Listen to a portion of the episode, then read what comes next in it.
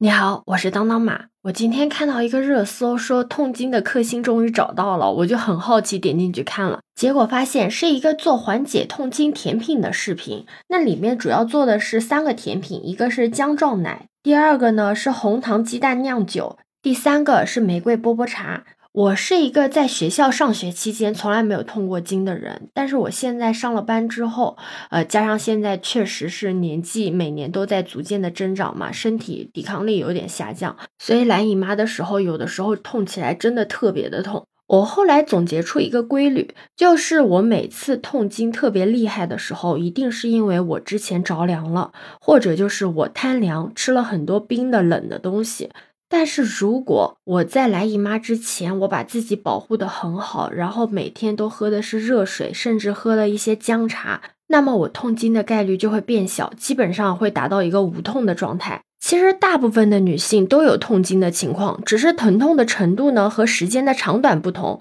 但很多人都不会把痛经当做一个病来看待，都觉得它是月经期间的一个正常的情况，只有疼的实在受不了了才会去医院求助。有的时候哪怕疼的受不了，也是自己熬一熬就过去了。关于痛经的问题，我之前查过资料，痛经是分为原发性和继发性两种的。原发性的痛经常见于青春期的女性，发病的原因呢与子宫发育不全、子宫颈管狭窄、子宫过度的曲直、生殖器官发育异常，还有经期的卫生、生冷食物的刺激有关。临床上有约不到百分之二十的女性是子宫后位过度屈曲，不利于经血的流出而引起的痛经。如果是宫颈管狭窄，血块堵在宫颈口出不来，也是会引起疼痛的。原发性的痛经是在月经开始的后一两年，往往是最严重的。有的人经过生育之后，痛经就会缓解或者消失。那继发性的痛经呢，就是生殖系统病变以后而发生的痛经，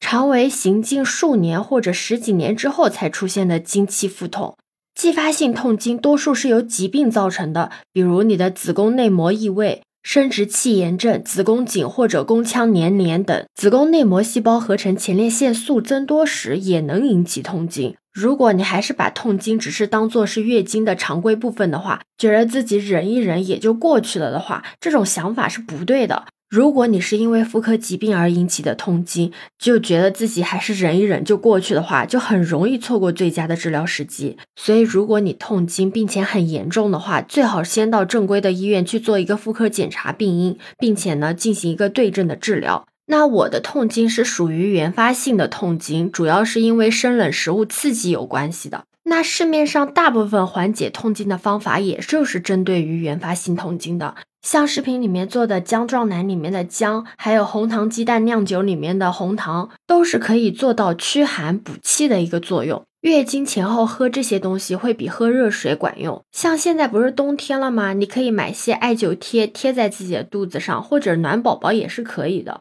可以起到一个保暖的作用。我之前去医院看痛经的时候，医生有给我开过短效的避孕药，靠调理激素来缓解这个痛经。但这个不是对每个人都适用的。像我当时跟我的大学舍友是两个人一起吃的这个药，它呢就很有效的缓解了痛经，但我就产生了一个副作用，这个副作用就是姨妈走不掉。就是我虽然停止了痛经，但是我的姨妈也一直在，就很奇怪。后来我就把这个药停了，因为我知道我的身体是不适应的，我就老老实实的吃我的止痛药，还有姜茶。还有中药也可以调理，但是中药呢，它的时间会比较长，而且确实没那么好喝，主要还是看你自己吧。但这些都是针对于原发性痛经的，如果你痛经是那种痛的折磨的死去活来、满地打滚又上吐下泻、翻江倒海的话。那你一定要先去医院去看一看，看一看你自己是不是继发性的，然后对症下药，不要老想着找偏方自己在那边瞎吃。要知道，如果你真的是病变的性质的话，会错过你的最佳治疗时间的。为了自己的身体健康，咱还是要谨慎一点，不是？